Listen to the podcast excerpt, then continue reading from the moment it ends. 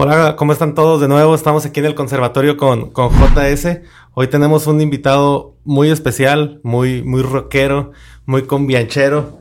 Este, estamos con Marco Villavicencio de, de legendarias bandas aquí en Ensenada.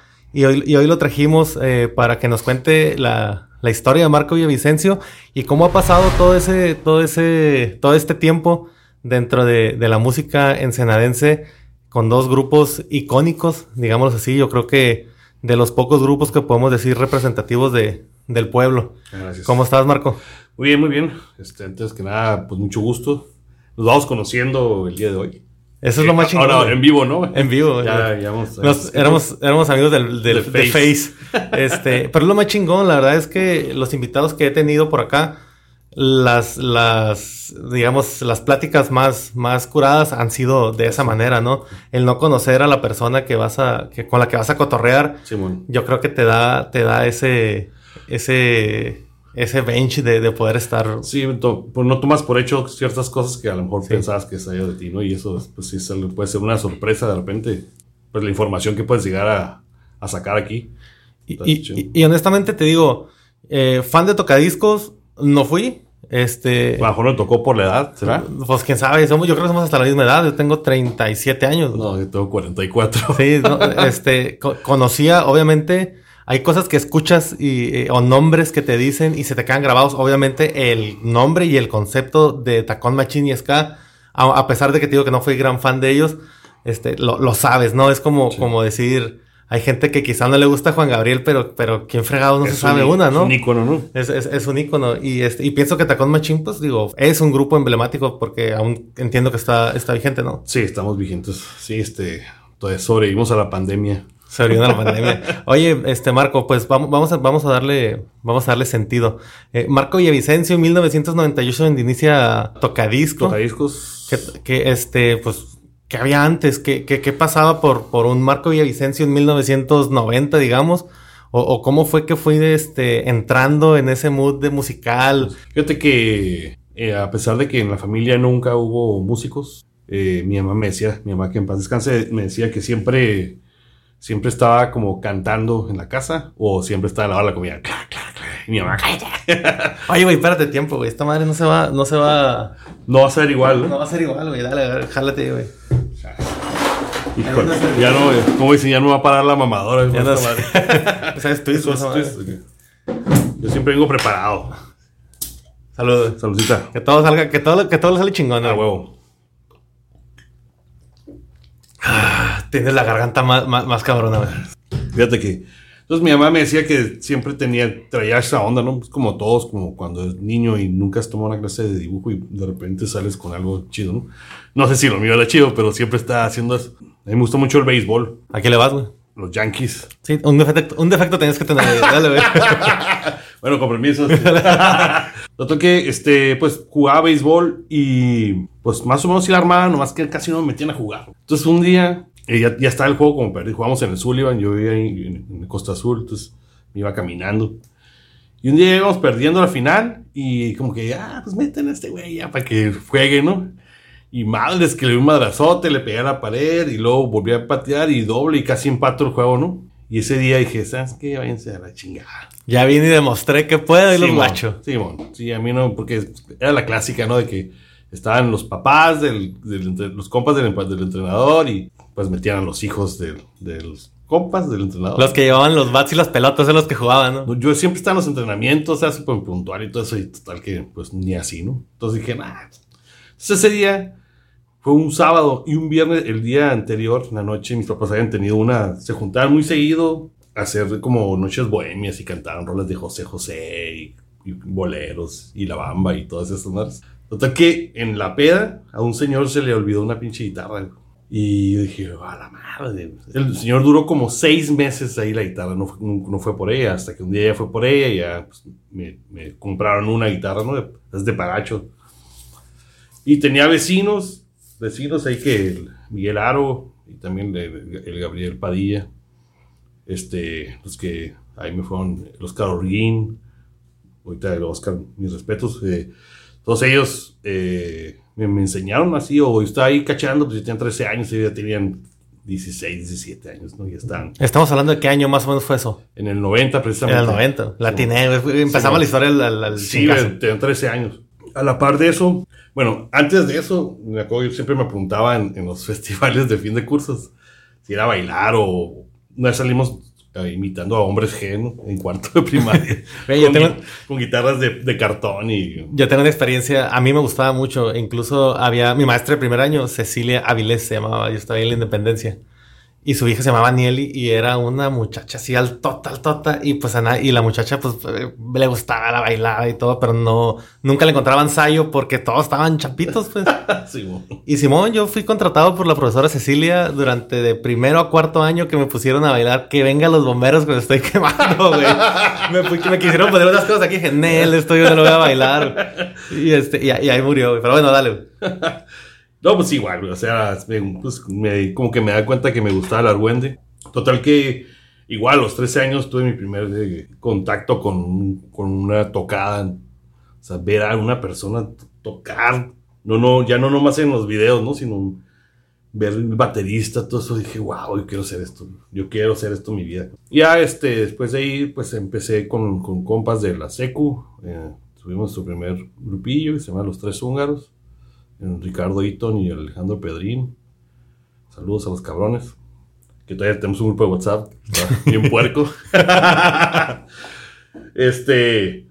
Y así pasamos. Después de ellos, este, nos separamos. Y ellos se, se fueron con un grupo que se llama de Sereno. Y este, se les salió el guitarrista, Lupillo, y me, me invitaron a mí con ellos. Entonces, con ellos sí empezamos como. a- eh, Ella tiene 15 años. Entonces, eh, con ellos ya empezó la cosa más en serio. De hecho, pues fueron a pedir a, a permiso a mi casa para ir a tocar a bares a Tijuana. íbamos to- le abríamos a Tijuana, no, Mexicali, a La Cuca, a varios grupos. Pero así. ese punto, ese punto es bien importante que comentas. Yo creo que mi- mis papás, los dos son maestros. Y, y, y yo no sé qué hubieran dicho si le hubiera dicho, oye, papá, que es que quiero ser músico. Mis papás, los dos, mi mamá era maestra del CETIS y mi papá de la UAS. O sea, mi mamá sí, sí me, me, me, me- me impulsaba mucho, pero a la hora como que le sacaba, ¿no? Y mi papá sí era como que, no, sí, no va a pasar nada, pues si lo, si lo tiene que hacer. Todavía a la fecha mi papá siempre me ha apoyado, ¿no? Ya de ruco, siempre hemos sido muy, muy, ya ya mucho más camaradas. Este, mi mamá, digo, falleció hace 14 años, pero sí en su momento como que sí le dio miedo, ¿no? Te puso poquita resistencia ahí. Sí, decirte- porque ella era, ma- era maestra del CETIS y este, de, la- de las carreras de ingeniero industrial y la y eso. Y mi papá igual, pero en la UAS de contadores, administradores. Entonces yo terminé, yo soy el AE. Y, y tu papá, digo, cuando te estuve medio investigando, tengo un compañero también ahí en la escuela y me dijo, creo que su papá me dio clases cuando estudié administración Sí. y que era un gran maestro, o sea, que tiene muy buena referencia de, de- de él. Sí, la verdad es que a donde voy, este, no, tu papá, que es un amor y ¿Por qué no eres como tu papá? pinche desmadroso. la verdad es que los tres hermanos pues, salimos medio, somos, es mi hermana mayor, sí, sí, yo soy el del medio y está aquí Carla. Pues mm, fuimos, no fuimos tan dedicados como nuestros papás, ¿no? Que ellos empezaron, se casaron y todavía no estudiaban, estudiaron casados y le echaron un chorro, de huevos, ¿no? Entonces, lo- lograron muchas cosas. Mi mamá llegó a ser, doc- doctorado en negocios internacionales y mi papá maestría en finanzas y, y en administración de- de- y como ingeniería. Los dos estudiaban bien cabrón. Y no, todos llegamos como a, ya, te- ya cumplimos con la carrera y a chingar a su madre. bueno, ya cumpliste como hijo para, de alguna manera, yo creo que lo, lo hiciste más por ellos que, que por, por ti, ¿no? Sí, la verdad que sí, porque aunque es muy bonita la, la carrera de administración de empresas, sí, de repente la sigo ejerciendo, yo tengo otros trabajos, ¿no? Y pues de cierta manera están relacionados con eso. Pero no, la música es, hasta la llevo tatuada, ¿no? Entonces, este, digo, a los 15 años pues llegamos a la casa y no, pues que hay una tocada en Tijuana, primero a Tijuana y mi mamá así como, ¿cómo crees que en Tijuana, cabrón? Y luego, ¿en dónde? En un bar. No mames, tienes 15 años, ni siquiera te van a entrar. Pues, pues, tocábamos, el baterista y yo teníamos 15 años, tocábamos y en el descanso nos metían a la oficina del bar.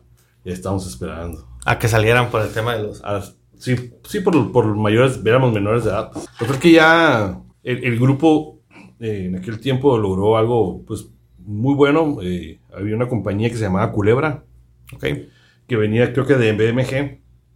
Y esa, esa compañía agarró a grupos como La Lupita, La Cuca, eh, Tijuana No, Santa Sabina, son grupos no- de los rock mexicano noventeros muy importantes. Sí, sí, todo- a todos los conozco. De, por, por lo menos de nombre. Simón, entonces había, un- venía, había una segunda como oleada de jalarse bandas de, de todos lados. Y cuando nosotros nos separamos, como al mes vinieron a buscarnos. Y Sí. fue como lo- mi, mi primer acercamiento a algo profesional, ¿no? Pero tenía, tenía creo que 16 o 17 años, una madre así. ¿Y eras guitarra únicamente o voz también? No, era guitarra nada más. En ese transcurso fui papá, fui papá menor de edad. ¿Cuántos años? Bueno, se- la- me, me embaracé a los 17 y a los 18 No ya te, era papá. no te sientas tan mal. Yo, me- yo a los 16. Ah, o sea, ya sabes de qué hablo. Sí, estamos Es conectados. La putiza de tu vida. Pero sí, este. Saludos a, a mis tres bebés. Tengo tres. a La, la mayor es Ana Gloria, está cerca de tener medicina. Y luego el que sí es un varón y ahí anda, se va a ir a estudiar a Tijuana en, en diseño industrial. Y la chiquita que yo también estudiar medicina. Entonces, Pero es no, toda, una, toda una experiencia. Yo, por ejemplo, Juan Octavio se llama mi hijo. Y este, y hace, ya tiene 20 años. Y hace dos nos fuimos a pistear al, al Juzón. Y Ah, ahora sí. le damos. sí. No, de hecho todavía traigo la cruda de con mi hijo del este fin de semana. Y está perro, la verdad, no, no. sí, es una experiencia muy porque empieza a tomar dos temas, ¿no? Hasta uno se empieza a abrir de capa en temas que a lo mejor nunca tú Sí. pensabas tener con tus hijos como cosas del amor, güey, como cosas o de alguna cosa que hiciste y que no estaba bien, que cómo lo hacen hijos y total, bueno, total que fui papá y luego este eh, me, me invitó a una, una banda que se llamaba Visiones Muertas, que era como rock en español. Total que pues ensayábamos con visiones y todo eso. Eh, Kraus, que falla, falleció. Todo un cementerio. Sí, Kraus. Le vamos a dedicar un momento a Kraus porque, porque tengo entendido que fue un cabrón muy cercano a ti y, fue sí. parte muy importante. Sí, si quieres, sí. para que no abundes mucho en él, le, le dedicamos unos minutos al rato. Sí, sí, claro. No, él, este, soy, soy padrino de, de su hija. Ay, y, Kraus y yo nos conocimos a los 15 años y conocimos al Rafita, no sé conoces al Rafita, que es amigo del güero. Rafa, Rafa Padilla. Padilla. Lo conozco, no es mi compa, sé quién es, porque Ah. en eh, algún momento jugó un equipo de softball con, con Ah, un, un camarada de él, de Mario Romero, que también lo invité a Mario Romero, Mario Martín, no sé si lo conozcas, tiene un negocio de computadoras ahí, este, en la calle, no me acuerdo qué calle, para Ah, Las. Palmas. Y este, lo conocí ahí, el vato de nos, nos, nos sigue, nos echaba porras, güey. Ah, ok. Y este, por eso sé, sé quién es el güey. Ah, ok. Pues los tres vivimos en una, un retiro de la iglesia que se llama Ecos. Ok, Fuimos al Eco 2, fue el primer Eco de hombres. Sí, bueno, en 90 en el marzo, del, Eco 2. marzo del 92 fuimos a... Sí, yo tengo un camarada que, que fue a uno y nos invitaba, ya la neta nunca le entré, güey. Qué bueno. No, no, la verdad es que yo en un momento de mi vida también quise ser sacerdote. Órale. Tenía esa inquietud, pero a los 16 me embarqué y todo eso ya se Fuiste acabó. padre, pero de familia. fui padre, pero de familia. De hecho, Rafa es, él fue también seminarista. Duró Fue seminarista. seis años. Seis años. Seis años en todo el campo. Lo total que ya, este, Kraus y yo ya tenemos una relación de amistad y todo eso. Entonces, es- decíamos, "Ey, que sea algo diferente. O sea, había- en ese tiempo estaba muy fuerte Jaguares, y está el Rock así, La Ley, obviamente Cerati, y todo eso estaba muy fuerte. Y el underground era como el ska, el punk ska. Y, y había una banda que se llamaba eh, Mano Negra, que es de Manu Chao, que era, era de Manu Chao. Una banda súper, yo creo que es la banda que ha y como a nivel de los Kylax que han influenciado así en Generaciones completas. así es que sea algo como Kylax, Mano Negra, Desorden Público de Venezuela, Cortatu, ¿no? O sea, era como era como lo que queríamos hacer, pero no estábamos tocando eso, entonces nos juntamos a ensayar con audiciones, terminamos y nos quedábamos a ensayar los que querían hacer esa madre. Kraus ya tocaba trombón. Este, y las percusiones, yo la guitarra y la voz. A los 15 años. Eso fue ya a los a los 18. Ok, ok. Ya ya este ya había sido papá, ya ya andaba en la uni. Entonces, en ma- en agosto del 98, fue nos, nos- en ve- pleno verano así nos empezamos a juntar. Y en un ensayo salieron como cuatro rolas y dije, ¿qué onda? ¿Quieren tocar? Entonces, bueno, para eso, para eso hubo un chingo de movimiento de, de bajistas, de bateristas y que van y que vienen. Es un total que ya nos quedamos con la. Y estaba David Covarrubias en batería. Estaba el motor, eh, Ale- Alejandro Rosales en bajo. Chacón la guitarra. eh, y yo y Kraus. Estamos hablando de, de tocadiscos ya, ¿o Toca- todavía no? Tocadiscos. Tocadiscos. Sí, la primera alineación de tocadiscos. Total que siempre nos mandaban así a, a abrir los eventos cuando no había nadie. ¿Y en qué momento llegó línea defensiva, noche cachonda y cabaret? güey? Fue, línea defensiva fue la primera rola. Fue la primera rola. Fue la primera rola. Me acuerdo que la hice ahí en el cuarto. Este, estaba con Chacón y le dije, guacha, tengo esta canción. Y ta, ta, ta. Para ese tiempo yo trabajaba de recepcionista en Hotel Las Rosas. ¿Ok? Y los jueves había jueves de jazz ahí. Entonces miraba pasar a un, a un Bebo Rosas, que en paz descanse. Él, él fue el que me, me dio como cuatro clases de trompeta. Pues, con esas cuatro clases dije, ya, con esto ya la hago.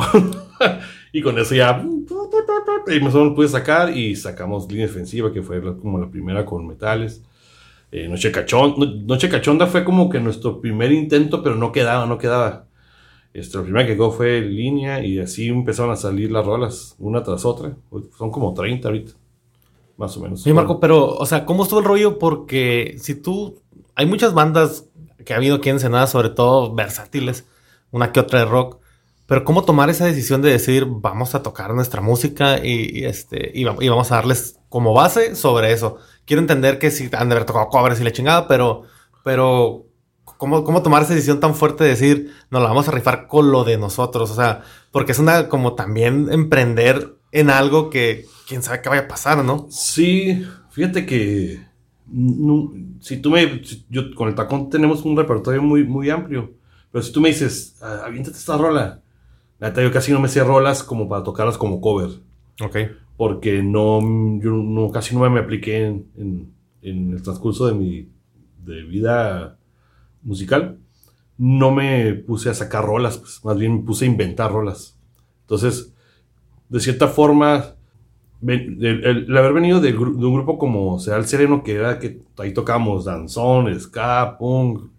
Sí, pues tenías, Vale. to- to- tenías toda la herramienta para musicalizar lo que se te pegara la gana, ¿no? exactamente. exact- Entonces, digo, ahorita nos pasamos para allá para, para, para Tacón, pero, pero sí es una característica bien especial de, de esos cabrones, ¿no? Sí, y este, aparte que é- éramos Chacón, Kraus y yo fuimos los que iniciamos el tocadiscos y era como lo, lo deseábamos, o sea, nos vol- íbamos a ver a grupos de ska y nos volvíamos locos, o sea, ¿cómo, cómo hay mucha gente dice, ah, está bien sencilla la música, pues sí, pero está bien sencilla, pero ¿cómo hace moverse a toda la gente? Sí.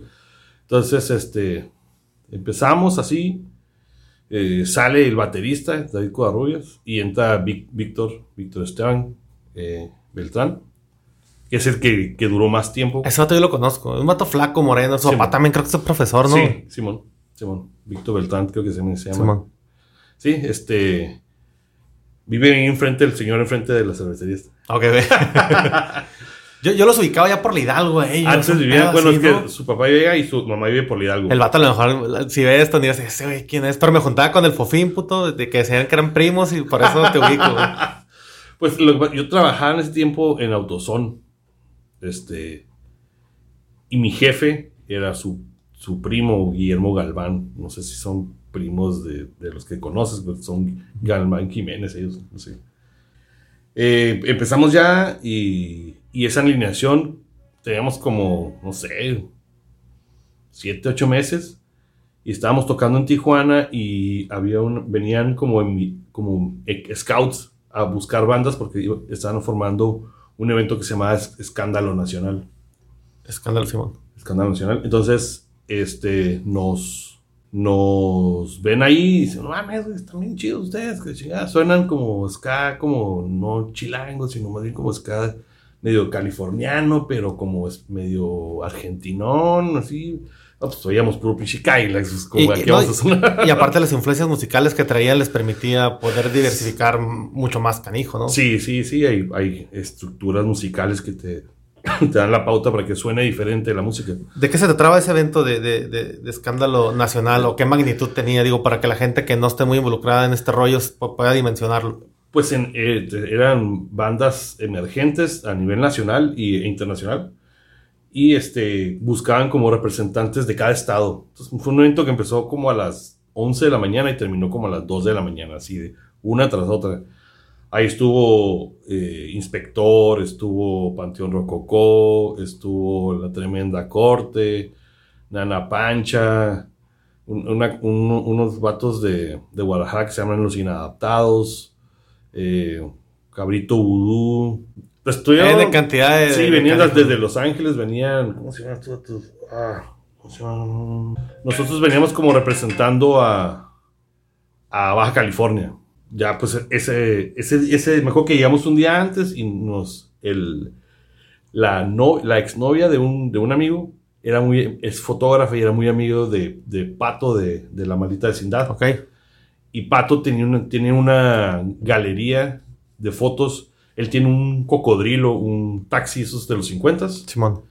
y a toda la raza que se las topaba, hey, ¿qué unas fotos? Y nos fuimos y nos tomamos una foto con, con él. ¿Tienes esa foto? No, ¿O fotos de ese tiempo tienes? debo de tener por ahí, tengo que buscarlo. Eh, Kraus, de hecho, yo que mañana voy a, a su casa, este, le voy a, a su esposa, le voy a decir si, a- si tiene algo ahí y por lo menos los voy a digitalizar.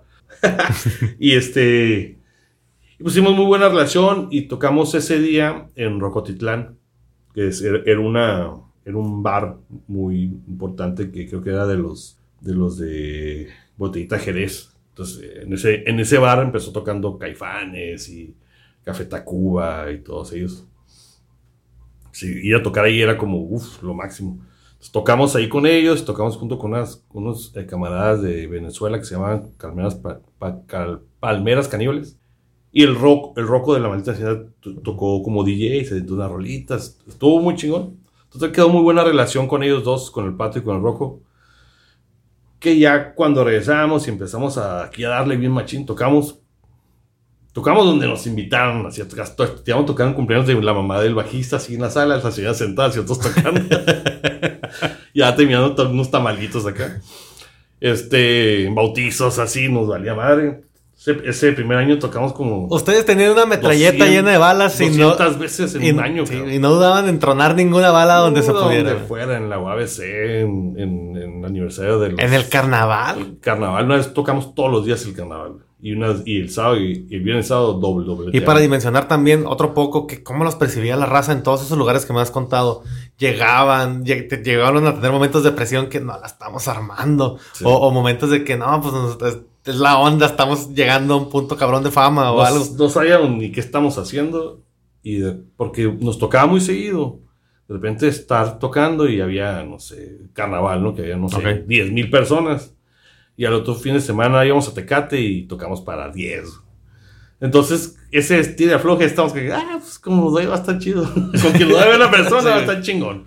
Total que, este, sí nos pasó mucho eso. Y, este, cuando hicimos el primer disco, tenemos muy buen contacto con, con Rocco y Pato y fueron nuestros padrinos, ¿no? De, de, del disco grabaron ellos uno en, cada, uno en cada canción. Una que fue la de Apachamba con Rocco y Charlie Ratoncito la grabó la guitarra el Pato. Ok. Entonces, eh, se- eso de repente empezamos a, a- a andar de gira en todo lo que era California y, y aquí la Baja. Entonces, cuando, cuando venía Maldita, eh, eh, tocadiscos Que va a ser- van a ser nuestros abridores. Entonces nos íbamos hasta Anaheim, a, pues, a todo el área de Los Ángeles, San Fernando, este, San Diego, Tijuana, Mical, todas esas zonas, este, pues, aparte está incurada porque empezaba la rola esta y nadie sabía que, se iba, que iba a salir a tocar el roco. Ok. Entonces era un pinche momento bien, bien, pues muy chingón. Para nosotros era algo así como que, no mames, el- el- nues- uno de nuestros héroes Está aquí tocando. está aquí con una rola de nosotros, ni siquiera es de él, ¿no? Y, y, y Tocadiscos era independ- siempre fue independiente, Siempre lo- fue. lo- los grababa alguien, estaban No, fue- éramos auto, autosustentables. pues. Autosustentables, Simón, eran independientes, sí, así. Sí, haz cuenta que vendíamos un chingo de merca, vendíamos camisas, este, y todo lo que ganamos de las tocadas. Estoy eh, mal, pero recuerdo una camisa de tocadiscos como con tipo, como con tipo Hot Wheels, así como Sí, una ¿Era inspirada de eso o, o- o fue un diseño de ustedes? El diseño, ese, ese del logotipo que es, que hecho lo traigo aquí. A se ve. Este, ¿no? Simón, ese es. Ese. Este diseño es de Omar Chavira, que él fue el creador del grupo cuando estaba morrillo que se llamaba Seal Sereno. Ok. Él, él es diseñador, trabajó un, un chingo de años para Papas en Vid y para un chingo de, de, de congales de, de Mazatlán y eso. Entonces, tenía un chingo de ideas, tenía mucha información y él nos hizo, de hecho, su hermano, Israel, nos hizo las dos portadas de los discos, el rojo y el azul. Una que estamos como en un tubo, que hay una pierna, una morra, no sé, bueno. No, no, si no lo vemos aquí lo vamos a poner. Después- esa, madre va a estar en internet, así que esa foto sí, Sí. la vamos a poner ahí. Simón, sin pedos. Y este, total, el, el- el grupo fue creciendo. Para eso ya tocaba trompeta y guitarra y se miraba muy curada porque íbamos a hacer cinco nada más. Entonces estábamos Carlos y yo, ta, ta, ta, ta, ta, ta, ta, ta, ta. Y pum, aventamos a madre a cantar y el que nos tocando y el otro, y yo agarraba la guitarra, y se miraba un desmadre. Eh, todo muy chingón. Desafortunadamente en 2003 eh, fallece Chacón en un, en un accidente de carro. Este, y ahí, pf, ahí causa toda una revolución. Eh, ¿Cómo viven ese, ese tipo de, de- de- o, sea, o sea, debe ser algo bien cabrón estar con una persona un día y al día siguiente ya no. Y de repente Sí. que tus planes a futuro, tus planes inmediatos, dices, no mames, o sea, debe ser algo muy sí, fuerte. Sí, de hecho, eh, eh, Chacón y yo éramos como muy, muy unidos en la banda. Veníamos de... Ese fin de semana habíamos tocado en San Francisco con unos camaradas que se llaman La Plebe. Y al otro día me habla y me dice, hey, güey, hay una fiesta, hay un party en San Miguel. Yo le dije, no, no mames, güey, me van a correr de la casa. no, le dije, mejor después ahí nos vemos en el ensayo. Arre, Simón, sale. Y ya. Total que esa noche me, me habla mi jefe, este, yo trabajaba desde- en, en una compañía de refacciones, AutoZone. Y así de repente íbamos y apoyábamos a, a otra tienda en, en, en- hacer los inventarios y es pedo. Total que me habla mi jefe, ¿qué onda? Un paro, güey, ¿te puedes ir ahorita en la madrugada ya? Y dije, sí, ya, güey. Pues, güey, como era mi compa, y me dice, es que me ocupo irme dos semanas, güey, de, de, ¿cómo se llama? De gira, cabrón. Y nos íbamos en van hasta por Sinaloa, Sonora, y hasta Guadalajara. los. Paro, pues bueno, pues, júntate todos los y te acomodo con tus vacaciones y no hay pedo. Ese güey, cualquier paro, paro que me pidiera al revés, Eh, hay que, había que entrarle. obviamente sí. pues, Aparte es muy camarada, lo quiero mucho, Guillermo Galván, el memito. Y este, me dice, ¿qué onda, güey? ¿Te vas? Y yo, sí, a huevo, cabrón. Este, ¿qué hace? Hay que estar allá. No, pues, este, tú con, con que estés, este, a las 5, güey, empezamos a darle ahí el inventario. Y yo, barre, Simón, está acá, no puedo, puedo dormir, no me puedo dormir. Y le dije, la que en su momento era mi esposa, le dije, ¿sabes qué? Eh, me voy ahorita mejor. Me voy, ahorita y llego temprano, me estaciono fuera de él y ya no llego tarde porque no quiero irme así como desvelado. Dije, Pero siento- ansiedad, ¿no? Me tengo una imagino. pinche ansiedad bien cabrona. Entonces cuando y- y yo vivía ahí por atrás de la, de la moderna, por los Cetis, Ok. y agarré así por el coral. Y ahí en, en el puente veo un carro así súper desmadradísimo, así par- partido a la mitad. O sea, venía jalando con una grúa, ¿no? Y dije, vergas, güey, ese vato que iba ahí no la libro. cabrón". O sea, fue mi primera impresión, así. Ya, pues, ya me voy y este, se, seguía como bien nervioso. Estaba contando y la chingada. Y me dice, Memo, me dice, hey, güey, vamos a hablar, güey, vamos afuera. Y yo, chingue su madre, que la cagué, ¿no? Sí, güey. Ya no me. Sí, güey, cuando muy si serio, faltan mi 10. compa, güey, Simón. Si faltan 10, yo nomás me robé 5 y te los puedo pagar, güey. Me han prestado.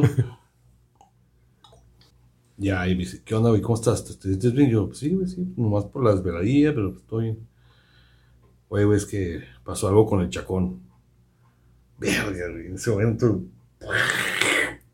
Dije, no, seas mamá. No. No, no, me dijo nada. Ya no me dijo nada. ¿Y, y- y lo- regresaste al momento del choque o algo así? ¿O, o no, ni te pasó por la no, cabeza? no, güey? sí, me, me- es que yo no vi el choque, yo vi el carro ya, ya, par- ya es que los parten Simón. para poder sacar los cuerpos. y eso. Este, me regresé al momento de la que pasó la grúa con un carro todo madreado así. Y pues, en ese momento supe que había sido ese güey. Ya me dijo, sorry, cabrón. Y yo, quedé acá, le dije, ¿qué quieres hacer? ¿Te quieres rezar? Yo todavía así. como- shock. Así, le dije, no, güey, voy a seguir contando. Y me regresé contando, y como, como los 20 minutos dije, ¿qué chingas estoy diciendo verga?".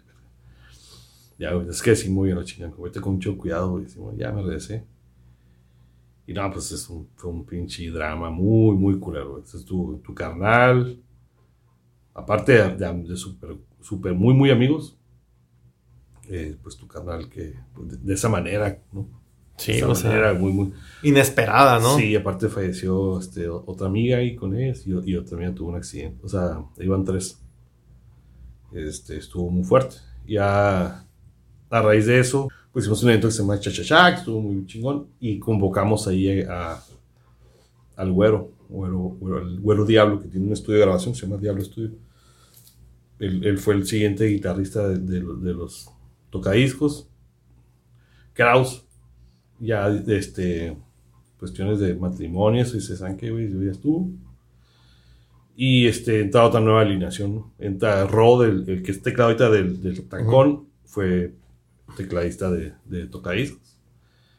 Y este, y empezamos a darle y, y pum, otra vez empezamos a repuntar bien cabrón, súper cabrón, nos empezó a ir, nos empezamos a escuchar ya en otros países, nos mandaban este, videos así en un bar escuchando. Y en la, en, en Manu Chao tiene un, tiene un bar en, en Francia y en su rocola está nuestro disco. No mames. Simón, hay un chingo de cosas así muy, muy curadas que pasaron. Este, un amigo me grabó un video de Fox Sports, de patinetas y así, con una rola de nosotros. Entonces, estábamos muy tomados en cuenta, a pesar de ser independientes, ¿no? Que no, no teníamos como un Y, y muchas veces, y más en esos tiempos, me imagino que estaba todo monopolizado por las disqueras y que, y que dependía 100% Sí. de ellas si, si sonabas o no sonabas. Olvídate, o- eh, nuestro Spotify era nuestro MySpace en aquel Simón. tiempo, ¿no? Y, y- y Y, digo, Hi-Fi. y finalmente, digo, la historia de, de- de- hasta donde vamos de tocadiscos se, se me hace una historia realmente, pues muy chingona, llena de Muy esfuerzo, llena, llena de emprendimiento. Sí.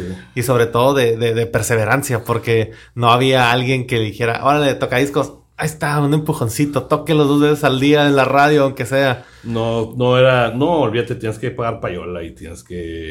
eh, eh, nada, estaba muy fuera de nuestros...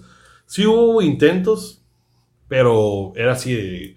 Los grabamos, pero el 65% es para nosotros y el 35% es para ustedes. Y ustedes se pagan sus viáticos. Y nosotros, güey, somos 12 güeyes. ¿cómo- Pues ¿Cuánto nos va a tocar? sí. O sea, era como... Pues no lo vivimos. Probablemente pudo haber sido bueno. Probablemente no. No sé. No tengo ni idea. Eh, ahorita que ya estamos eh, trabajando de formas diferentes, a lo mejor hubiera sido bueno por la difusión y por las facilidades que te puede dar tener una compañía, ¿no? No, ahorita ya es otro pedo, porque ahora ya no existen los discos, ya existen los sencillos y los Sí. estás subiendo y tú los produces. La, la- para- por- o sea, con esta madre podemos, este, digo, si, si, si, no sé cómo llamarlo, si le quitamos más el eco aquí, le llenamos más de estas madres al, lo, lo- ¿cómo se dice? Lo, lo aíslas. Sí, lo aíslas, Lo- lo, lo- la, la acústica la dominas, ¿no? Entonces, tú- cualquiera puede, ya puede producir. O sea, yo tengo, a lo mejor est- esto que tú ves aquí, pues realmente todo es como que chino, pero funciona como, pues es funcional No completamente. te, y- no te imaginas, lo, hay unos super hits ahorita que. O sea, obviamente Bad Bunny eso es, tiene un- una producción en- así, Sí, chapa, sí, sí. pero hay morros que están ahorita en el, en el- ¿cómo se llama? En, en el urbano que, que han hecho con sus medios todo y, y les está yendo súper. cabrón, ¿no? Pues es, la, es la música ahorita generacional de que está fuerte, que está pegando, que es todo el, el rap, el trap, el hip hop y todo eso, ¿no? Es un, es un tema que también quiero tocar después, ya como que para cerrar, para que no nos vayas a quemar eso. Sí, Mejor platícame un poco más del, de, de tu público, del público de tocadiscos. ¿En qué momento empezaste tú a percibir? Porque seguramente llegó un momento en que, en que ya era tocadiscos, en el que quizás abría, pero también representaba una atracción de público también, que ya tenía su gente. Este, al- alguna anécdota en el que dijeron, chale, nos están bucheando, o alguna anécdota donde, donde dijeras, no manches, creo, creo que ya estamos en un nivel diferente. Sí llegamos a ese nivel y sí nos llegamos a dar cuenta que nos, nos utilizaban como el acompletador. O sea, venía una banda que a lo mejor no era tan famosa y nos metían, entonces nosotros éramos los que jalamos la raza y ya cuando se presentaban diciendo, ay, güey, estos güey, entonces ya la otra que venían, pues ya eran, ya estaban muy ubicados, pues, pero así éramos como un catalizador ahí de, de, de jalar raza, porque sí, eh, en Tijuana, por ejemplo, eh, había, un, había un evento que se llama Mil por el rock local. Y en ese no fallábamos, en ese no fallábamos porque siempre este, nos iba muy bien. Hemos ido a Tijuana y, la última vez hubo 40 personas, ¿no? O sea, Ya muy contrastante, ¿no? Sí, pero hemos vuelto y de repente hay 300. Pues es que esto es algo que no se sabe cómo va a funcionar. Más ahorita porque, por ejemplo, eh, una gran eh, cantidad de, o, un gran porcentaje de la raza que nos sigue ya es, ya es gente muy grande, pues. ¿no? Entonces, en veces, ay, güey, sí quiero ir, pero mañana tengo que jalar. o ya no puedo desvelarme porque tengo ah, gastritis. van, a, van, a, tocar a las nueve, ya está muy tarde. Sí, no pueden tocar antes. a las cuatro. Oye, y de, y de, repente llegan los creadores de la cumbia costeñita. Sí, ¿Qué pedo? O sea, yo la verdad, me caga decir yo. La verdad es que la primer, el primer concepto, para empezar, es un super concepto. Y, honestamente, después, digo, yo la primera, el, el, primer rock cumbia que escuché, yo creo que fue con, con Caifanes, ¿no? Con la negra Tomasa. yo creo que fue el primero y de ahí, digo, ya, ya había, ya había como chispazos, pero no propiamente, pues estaba este vato que era de Matamoros, ¿cómo se llamaba? Eh, Rigo Tobar. Rigo Tobar, toda esa, esa, gente como que tenía muy poca influencia rock y, pero acá era rock con una poca influencia de cumbia, de costeño, de, de todo eso, o sea... Realmente los, en, México ha habido un, ha habido rock, pero como comercialmente no era, bueno, ni comercial ni políticamente era aceptado. Entonces los rockeros hacían o baladas o cumbias. Pues, Chicoche era metalero, le gustaba el progresivo y eso. Dice que tocaba muy cabrón la, la, batería, creo, y la, guitarra. Este, igual, Río Tobar y todos ellos, pues muy seguramente eran rockeros, pero el mercado más grande. Los llevó por otro lado. Los llevó por otro lado. A nosotros no, no fue así. Nosotros sí fue por mero gusto. Eh, siempre, muy seguido, cuando antes de empezar a tocar los, tocadiscos, pedíamos al, al DJ que pusiera una cumbia. Porque nosotros nos poníamos a bailar y nos, sentíamos como liberados. Así como que, bueno, qué chingón. Y todos salíamos a tocar. ¡Ah! Pero ahorita estamos a toda madre, ¿no? En las chevecitas y ese pedo. Entonces, era algo que normalmente hacíamos. Pero ¿cómo fue? O sea, un día se sentaron y dijimos, ¿qué, qué, hacemos? ¿O cómo innovamos? ¿O cómo fue ese proceso en el que ustedes crearon ese nuevo concepto? Porque realmente te compro, te compro que, que, es de ustedes el, el, el, concepto ese de, de, la mezcolanza ahí de la cumbia con costeño rock y, lo que quieras, ¿no? Es que te cuenta que en 2009 más o menos hubo ahí, mi mamá fue, en 2008 mi mamá enferma de cáncer. Entonces, ese año les digo, ¿saben qué va a estar medio cabrón que están de tocando? Estuvo un, como un pequeño bajoncito la banda. Este. Estamos hablando de tacón. No, de tocadiscos. De tocadiscos. Estamos cerrando el, ciclo de tocadiscos. Hubo otras dos animaciones de tocadiscos muy perronas, la neta. Y la, la última todavía, se, todavía está vigente, ¿no? Cuando podemos todos tocamos y nos divertimos como siempre. O sea, y nadie se agüita. O sea, vamos a tocar la alineación del, del 2000. No hay pedo, o sea, ahí no hay bronca. No, no, y el, que quiera tocar es bienvenido, ¿no? Es, el tocadisco siempre está marcado como tocadisco y si quiere regresar, el que no quiera regresar, pues porque no quiere. Así de fácil.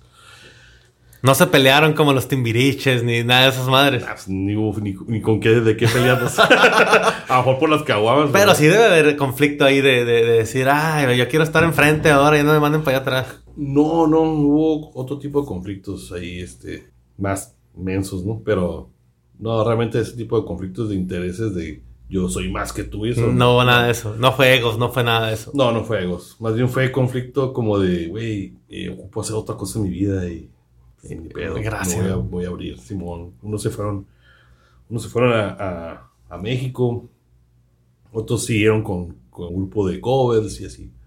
Entonces, no, no fue un conflicto de que yo, es que yo quise ser líder y nada. O ah, es que tú nomás compones y no dejas componer a nosotros. Ellos, tuve, o sea, tuve la fortuna de, que nunca me dijeron estos güeyes, eh, cabrón, son tus rolas nomás. No, pues yo les ponía y ellos les arreglaban muy bien, pero nunca tuve ese, ese como detalle ahí de que... De ya soy, ya soy el Juan Gabriel del grupo de... Simón. No, no, no. Ellos lo aceptaban muy bien. Nunca, nunca fue pedo. Entonces aquí estamos, estamos afuera de mi casa, nos juntamos. Bueno, a la par hicimos otra banda, el guitarrista, el tecladista yo, que se llama Los Implacables. Que casi no hemos tocado últimamente, pero está chida, está, está bueno. Ese, ese disco de Los Implacables iba a ser el tercer disco de Tocadiscos. Pero como todo el mundo empezó a irse para todos lados y eso, nos quedamos tres. Y así como tú dices, con una compu, unos micrófonos, y a darle en la casa del güero, que ahorita ya es su estudio. Oye, güey, ¿y no te, no, no, no te identificas un poco con Jay de la Cueva, güey? Que, que el vato, super músico, es super músico y, que tiene conceptos muy raros, güey. Que, que tiene su rock acá completamente oscuro. El Titán. Tiene el comercial, que es el... el, el Y toca con fobia, ¿no? Toca con fobia. Ah, podrá, ser muy criticado, pero la verdad es que es un genio. Para mí también, yo lo... Así, tal cual, el Es vato. un genio y yo, los, yo lo escucho desde que tocaba con microchips. Simón. Este, y ya era un niño y tocaba súper cabrón. Entonces, este, no, pues ojalá fuera como él. cabrón. Ah, bueno, hablando aquí local, No, no. localmente, digo, todos son Pues, local- la- porque la- la verdad es que yo no conozco a nadie que, que, que haya incursionado en tanto. Conozco gente que se encasilló en covers. Por ejemplo, están los tipos de Zoom que actualmente tienen 325 mil años haciendo lo mismo y, y- ahí están para los fresones, Sí, ¿no? sí. Está Chocolate, que es súper versátil y es para bodas, 15 años y, y despedidas de soltero, lo que Sí, tú quieras. Y, y como esos hay dos, tres, tres grupos que todavía sobreviven y, que, y que también son grupos que igual y también los voy a invitar a que, a- a que vengan a platicar su Claro. historia, pero son un concepto totalmente diferente que el tuyo, que no quisiste ser como nadie, ¿no? Y, y eso tiene un valor agregado bien cabrón. La verdad es que ni siquiera lo piensas. Yo creo que en el gusto está de cada quien hacer lo que quiera. Eh, sí, ellos decidieron eso y, y aparte son súper buenos músicos. O sea, los ves ejecutar y dices, ay, güey, yo quisiera tocar así.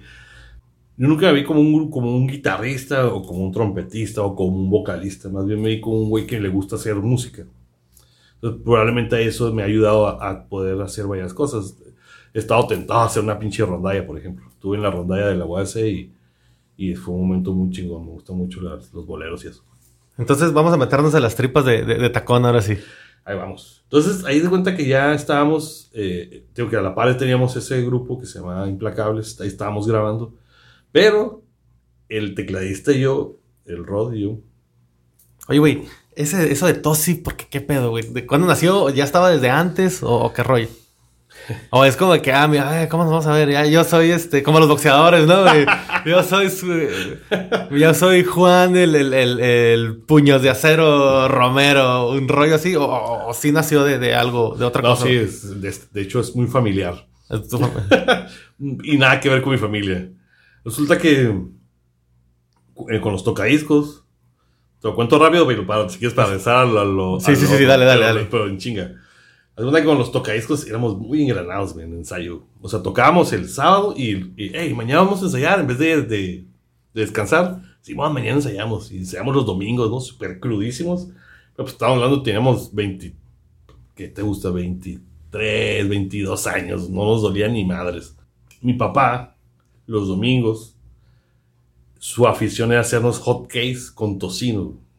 O sea, hacía una, tiene una, una plancha así y no sé, una torre así, hot cakes así, súper deliciosos. Así, Ahorca- ahorcaperro, ahorcaperro, dice mi mamá. Sí, es que este, tan esponjosos acá. Y un puño así de tocino, ¿no? Y era, era, era de, de súper, era tradición, era religión los domingos. Entonces un día me, me despierto súper crudísimo acá y, eh, vente a cenar. Y yo, chinga, chinga, me comí todo así y agarré un puño de tocino y me lo fui. Yo en mi mochito y me lo iba comiendo, ¿no? Total, que empezamos a ensayar. Y era, era en verano, como empecé a sudar bien cabrón. Y el tecladista en aquel tiempo, Hugo Mezquita se llama.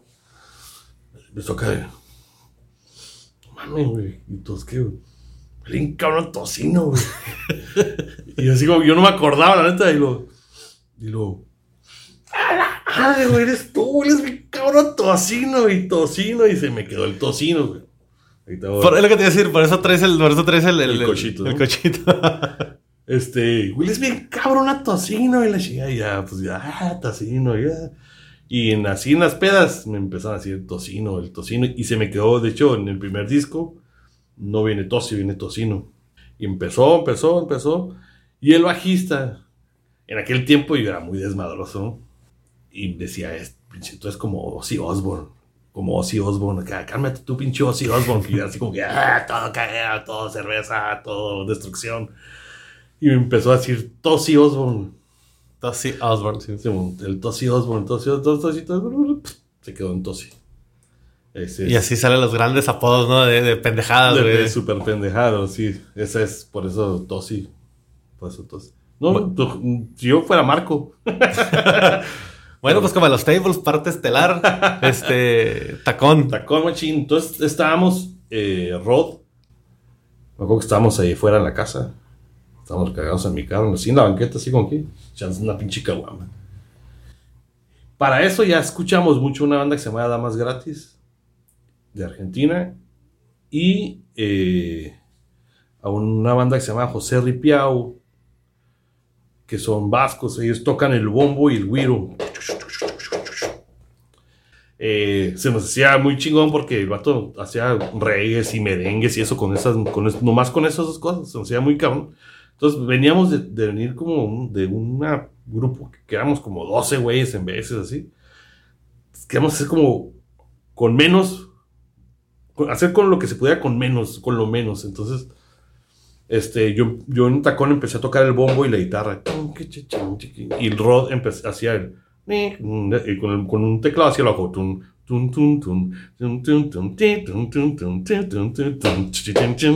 chin, chin, chin.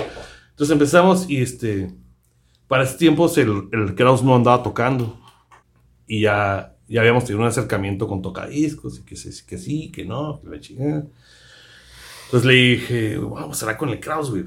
Y ese, ya este güey ya entra con las pinches percusiones, güey. Entonces ya hacíamos tres güeyes, pero haciendo como música electrónica, O sea, los del tocadiscos son los de tacón también. eh, o- básicamente. Ok, va. Ahorita ya no, pero básicamente sí llegamos a hacer todos. Empezamos a darle así con el Kraus, este güey y yo, el Rod y yo. De repente nos, nos, nos sonaba chilo, güey. O sea, era, yo me salía de tiempo y era muy complicado. Total que optamos por decirle al, al volante, al del Wiro. Ya metimos este vato y luego entró el Benja, un saxofonista que es de tocadiscos, pero eh, entró así como que de volada. Y dijo, ¿saben qué? No puedo porque me voy a ir de gira con los Kung Fu Monkeys, unos güeyes de Tijuana. Se iba a ir de gira, así iban a cruzar el charco, no se iban a Europa y todo. Y dijo, entonces, no, pues ni pedo, o sea, huevo, qué chingón, mucha oportunidad. Y él nos trae en un ensayo a Raúl, que es el bajista. Y le, y le dijimos, yo le dije, eh, güey, yo te he visto tocar, cabrón, tocas bien, cabrón, la guitarra. Pero, ah, ya, ya, me dijo, "Güey, entra en el bajo, güey, necesito ocupamos un bajista. Ah, bueno, la chica. Dijo, bueno, pues estoy el rato estaba estudiando la carrera. Entonces dijo, pues en lo que estudio, pues ahí. Y lo que estudio, ahorita lleva 12 años. 12 años de carrera. güey. y este, y ya empezó, empezamos, güey, igual. O sea, empezó, la neta empezó de cura, güey. Era algo que queríamos hacer con un chingo de ganas. En ese tiempo, toda, o sea, obviamente los ángeles azules y todos ellos ya existían, ya existía todo eso. Pero el concepto siempre Pero estuvo no bien había- definido o hubo un detonante que dijo, "Ah, cabrón, esto nos está pegando, hay que seguirle por esta línea. No, no, no, no, no, no, no. Más bien era como el rock tropical o, o- y que al final le pusimos costeñito por, por ser costeros nosotros, ¿no? Y por la guitarrita dice tiri, tiri, tiri, tiri, tiri. Ese es como que el costeño. Nos empieza a ir re bien. O sea, sin... Sin pensarlo, sin, sin planearlo. Simón, sin y planearlo. estaba sin- enfocado que hacer una banda que tocara en algunos bares o igual No empezar. sabíamos ni no, no, chingados no, tenía- no tenían rumbo. No teníamos rumbo. Yo tenía, yo tenía una taquería ahí por el Sartuche. Y este, y empezó a a toda madre, la chingada. ¿Qué te quería? Para que se acuerde la raza. Duramos como seis meses. güey. Ok. No, no, la neta no. Nadie se va a acordar, güey. Se Ay, llama, se El Dorado, eran tacos dorados, tipo Sinaloa. Ok, ok. Mi, mi ex, ex esposa este, es de Culiacán, entonces me pasó una receta. Hicimos la receta juntos y empezó a ir a tomar, porque toda la gente en Sinaloa acá, ay, güey, tacos dorados. Que son como los que hacen afuera ahí en el porche de su casa, que Simón. les echan el calito, el consomé. y Clásico que te traes a la noche, ¿no? De como De la tipo noche, cena, Simón. Simón. Súper buenos, con cebollita morada. Ay, güey, se me. Total que ya este, irnos bien cabrón. Y terminamos la tanda y, la raza, se- un sombrero empezaron a, pedir cooperacha, güey, para que tocáramos otra, otra tanda. Y entonces cuando vimos, digo, oh, no, no, no es más de lo que nos pagaron. Total que esa raza que se eliminó bien cabrón era de Guadalajara. Entonces, eh, nos vamos a llevar a Guadalajara, güey. Allá van a pegar bien cabrón. Y no, pues, ah, Simón. Y madres, güey, que sí nos llevan. Nos llevan para allá, trabajamos primero en una boda. Y después de esa boda, ellos tenían amigos que tenían restaurantes y así, un lugar muy nice, super nice acá, que decías, "Ah, la carta, no mames". Un taco de esto y un taco del otro, ¿no? Sí, güey, así, güey, pero comida muy rica, ¿no? Y, y- y lugares muy chivos y raza bien sencilla, güey. De feria, pero bien sencilla. Entonces la raza acá nos empezó a invitar, tocamos ahí y luego tocamos una fiesta y la misma fiesta nos invitaron a otra fiesta y así, pum, pum, pum. total que en un año llegamos ahí como siete veces a Guadalajara y cada vez nos quedábamos como un mes. Entonces llegamos a, a estar como la, con la opción de irnos a vivir todos a Guadalajara. Pero había un chingo de compromiso acá ya, entonces fue así, como que no. Entonces, pero de repente ya íbamos a Puebla, a DF y eso. En todo empieza muy bien. Kraus era nuestro manager en ese tiempo. Y desafortunadamente fallece Kraus. Este, ya van a ser seis años. ¿Qué fue? ¿2015 o 2016? 2016. 2016. Este, 15 de febrero. Fue una- yo, yo no lo conocía, digo, lo conocía a lo mejor de verlo ahí en el ultramarino, que es donde, donde La casa. La neta, yo donde conocí, o sea, de, de- de escuchar el nombre, o sea, tenía mucho escuchando el nombre y el nombre y el nombre y el nombre. Y, y realmente la primera vez que yo los escuché no fue ni hace tanto tiempo. Yo creo que hace fue unos cinco años, cuatro años quizás. Ya, ya el tiempo ya ni lo mido con lo de la pandemia y eso. Ya no estaba Kraus a lo mejor. Yo creo que sí estaba, ¿eh? Sí. Sí, estaba porque cuando sa- salió en todas partes. Sí. Salió en Facebook, salió en el periódico, salió en un chorro lados. Y yo recuerdo, ah, lo ubicaba, sabía quién era. Muy querido. Sí, y, y este, y, y, y yo recuerdo la primera vez que los escuché y escuché el concepto. Dije, estos, estos güeyes están bien perros, no mames. Y volteé y, y este, y se, y se me hizo un concepto súper original, güey. o Está sea, curada, está muy divertido, la verdad. está muy divertido. Es nosotros, eso, güey. nosotros nos, pues, nos hemos a veces cansado de las circunstancias, ¿no? Pues, pandemia fue muy difícil para toda la, para todos los músicos, para todo el gremio, para todos los proveedores, para todo, para todos fue muy difícil. Eso me, eso te me arma muy cabrón. Entonces, hay mucha gente que ya tiró la toalla y que optó por, o sea, pues, por necesidad, ¿no? No tanto por tirar la toalla, sino por necesidad de, sabes que tengo familia y tengo que sustentar mis gastos y eso. Y nosotros pues ahí seguimos. Y, es, es algo, pues todavía en vez así como que, ah, estamos cansados, pero a la hora de estar tocando, mames, se te, va, se te olvida todo, güey, hay que seguir tocando y termina de tocar. Y, entonces seguimos con el pinche éxtasis acá de bien cabrón. Este, el, el viernes pasado tocamos en Riviera y se puso muy chingón. Sí escuché, sí escuché la, la, la publicidad de que iban a estar ahí. Yo la neta todavía le saco, no voy a ningún lado No. todavía. La neta sí me da Es miedo. complicado, este... Sobre todo por mis jefes, que ya están Claro. grandes y eso. Sí, sí, está bien. Y muy bien por ti, cabrón. Oye, este. Tocadiscos. Tocadiscos, no, güey. Tacón. eh, estuvo cerca de Chayán, estuvo cerca de calle 13. Cuéntanos Sí. un poquito de, de, de, de, de- de esas dos experiencias.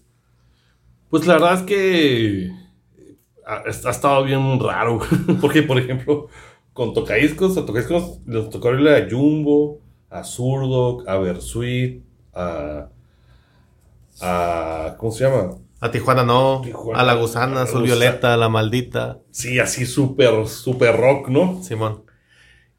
Y con Tacón le hemos abierto a Yuri, a John Sebastian, pues a Chayanne, a Calle 13, a este güey, ¿cómo se llama el ah, de Zoé? Ese güey. este. A Edith Márquez. O sea, Amigos Invisibles, un chingo de veces. Pero sí, sa- sí, sí entiendes el por qué a ellos, güey. Yo, yo ahorita que me lo platicas, yo no sabía. Y me gusta no saber porque hace más enriquecedora la plática. Pero sí, sí sabes por qué. Son, son, chispa, son esa, esta explosión de energía que se necesita antes de que llegue otro cabrón Sí, y que ya agarres a la raza, Sí, a la raza prendida. Nos agrada mucho para eso y, y también para el after party. Tocamos en muchos afters y son, las afters son un desmadre, güey. La raza ya anda más. eh. Sí, man. Sí, y sí, este, hemos estado muy cerca de, de esos eventos que son, de cierta manera, pues más comerciales, ¿no? Eh, pero no, no dejan de ser importantes Y que tienen un nivel. por de- la carrera que queremos seguir o tener o continuar, ¿no? Y la exposición que te da también está cabrona. O sea, Sí, hay gente ahí que no en su vida te hace, entonces llega y dice, ah, estos cabrones están curados. Entonces ya resulta que esos eventos viene mucha gente de San Diego, mucha gente de Mexicali, de Tijuas, entonces ya vamos a tocar un restaurante y, ah, güey, estos güeyes- ah, son los güeyes que estaban ahí, güey. Ah, sí, bueno, pum, y vamos. Y entonces sí, sí nos ha funcionado mucho porque en Tijuana pues hemos tocado bastante y en varios bares y suele irnos muy bien, pues muy, muy fregón. Nos y aparte nos invitan a, a eventos como de, del Secut y cosas culturales así. Entonces... Ya están bien identificados en todos los canales, en todos los rubros, para chicos, Desde grandes. eh, barecito, desde hasta de bautizos. Y la intención, la intención de, de, de Tacón también es la misma intención que tenía en aquellos entonces eh, tocadiscos de vamos a donde nos inviten o, o, o- de ser un poco más selectivo. El- La verdad es que Tacón es un, es un, es, pues es un negocio. Tocadiscos era un poco más como una ONG, ¿no? ¿Ok? Sin, sin, eh, ¿cómo se llama? Sin fines de lucro. Sin güey. fines de lucro, Era exactamente. una asociación civil. Simón, el que quería estaba, estaba, si no, pues no, y ya. Aquí sí es. Tenemos un contrato con una compañía de Ciudad de México, este. Tenemos nuestros honorarios, o sea, sí es por 12 años, sin quitar la pandemia, quitando un año de la pandemia. Sí ha sido una forma de vivir nosotros, o una gran parte de, nuestra entrada económica y eso. Lo hemos buscado así, sí hemos no sido selectivos, pero sí por lo menos eh, tomar decisiones que nos beneficien, ¿no? O sea, es- ese tipo de decisiones pues, nos ha llevado a, a que, por ejemplo, el disco, el último disco que grabamos, se involucró el Ro de los Liquids, que fue el director del, del disco, y Poncho Toledo, el bajista de La Lupita. Él, él fue el, el director de, ingeniero de ingeniero de sonido. Y el ambiente y Todo, la... eso, se- se- todo eso hizo que llegáramos ahí. ¿Sí explico? Claro. Obviamente, mucho por la ayuda de Dual, que es Dual es nuestra compañía que nos apoya en, en, en el management, eso de, de relacionarnos y eso. Y mucho por, por hemos, hemos tocado en, en lugares donde de repente, ah, ahí está este güey de los amigos invisibles. ¿Qué onda? Y nos tocamos, resulta que tocamos una de ellos, entonces, ¿qué onda? ¿Te subes? Ah, sí, vamos. Y pf, toca ahí con nosotros. Ah, chingón, güey. No, no sé, hemos así estado con, güey, con güey del Panteón, con, con el de los Daniels, con pues con un chorro de grupos y mucha raza que dice, "Eh, güey, neta que si me caso otra vez, sí van a ser, van a tocar mi. Oye, güey, y te iba a preguntar, te iba a preguntar eso ahorita que te iba a interrumpir. Es, ese contacto con todas esas grandes estrellas del, del medio que a ustedes les gustan, ¿se dio por la misma faranduleada de andar ahí? ¿O, o fue clásico de que, ah, no, pues este güey lo conoce y se fueron acercando? ¿O, o fue meramente por el talento que tuvieron de los dos grupos que la gente se les empezó a acercar y que quisieron hacer todas esas conexiones? Pues han sido ambas. La verdad es que sí, han sido ambas. Sí, mucho sí tiene que ver que ahorita ya andamos más tranquilos, ¿no? Pero al principio éramos así, terminamos y ¿dónde está el pinche after, cabrón? Y en el after es donde conoces a todo el mundo, cabrón. Y donde ya todo el mundo está desinhibido, donde el güey que a lo mejor temprano lo viste y te hizo mala cara, y te, ¿qué onda, güey? Este, no chévere, ah, Simón, y te relajas y ya cotorreas. Entonces ya cuando lo vuelves a ver, ¿qué onda, cabrón? ¿Cómo estás? Oye, vamos a tocar. Ah, no, pues ya yo conozco a este cabrón para que vaya. Ah, Simón. Así se hace el pedo. ¿no? Y, y así es, esas son las relaciones. Yo, por ejemplo, llegó el güero. Sí, lo conoces, ¿no? Sí, sí, sí. E- Ese güey aquí no, o sea, le vas a hablar. Háblale al Marco Villavicencio, güey. Háblale a la de Vino y te robó el corazón. Vino y me robó el corazón. Háblale a este vato que me hizo las carretas del. ah, Y así el vato me. El, el marisco Gillo, no sé si lo, Sí, si lo sí, al vato. sí, claro, sí. el, el vato está por venir. Digo, no hemos podido concretar, pero, pero el vato ya está más que puesto. Entonces, haces conexiones y, y al final de cuentas, haces camaradas, pues también. Y, y- y raza Claro, que tú pensaste que era bien, bien mamila o bien así. Y, y este, y no, resulta que es gente, Lo que es gente chida, pues, y que gente de, de la calle, de a pie como uno. Hay veces que, que nos llega una referencia errónea de una persona y ni siquiera la conocemos y hacemos un juicio, ¿no? Y pues creo que eso no debemos. No lo A mí me dio una hacer. gran lección eh, un, un- un- un tipo que se llama Jorge Cruz. Vato que tiene unos bigotitos así y el vato hace. Y que andan en las, las Simón. carretas y todo eso. Simón. Ah, Simón, Ese sí, vato sí, ya, ya- estuvo aquí conmigo. Vale. Entonces, Sí, lo conozco cuando, muy bien. Muy... cu- cuando yo tuve mi primer capítulo que que estuvo muy chido, pero fue el primer capítulo, estuvo lleno de cosas que, que, que en este momento ya no hago. Sí. Este, el, el, el güero, yo le dije al güero, ¿sabes qué? Estuve buscando este vato y el vato se puso acá muy manflace de que acá, muy, y enséñame más de tu proyecto y que, que acá y que, y quién eres tú, ¿por qué me estás? Dije, o sea, o sea, no, no toda la gente es igual. Por ejemplo, contigo te dije, oye, traigo este, este, esta cura. Y tú me dijiste prácticamente, Simón, búscame el lunes de la próxima semana y nos ponemos de acuerdo. Pero hay mucha gente que a lo mejor yo le escribo y como están las cosas, es como que, este cabrón, ¿por qué me está escribiendo? Es También onda. existe- o, o también simplemente existe esa- esa- se protege. O a lo mejor este vato, o sea, al vato lo siguen más de 100 mil gentes en sus redes sociales.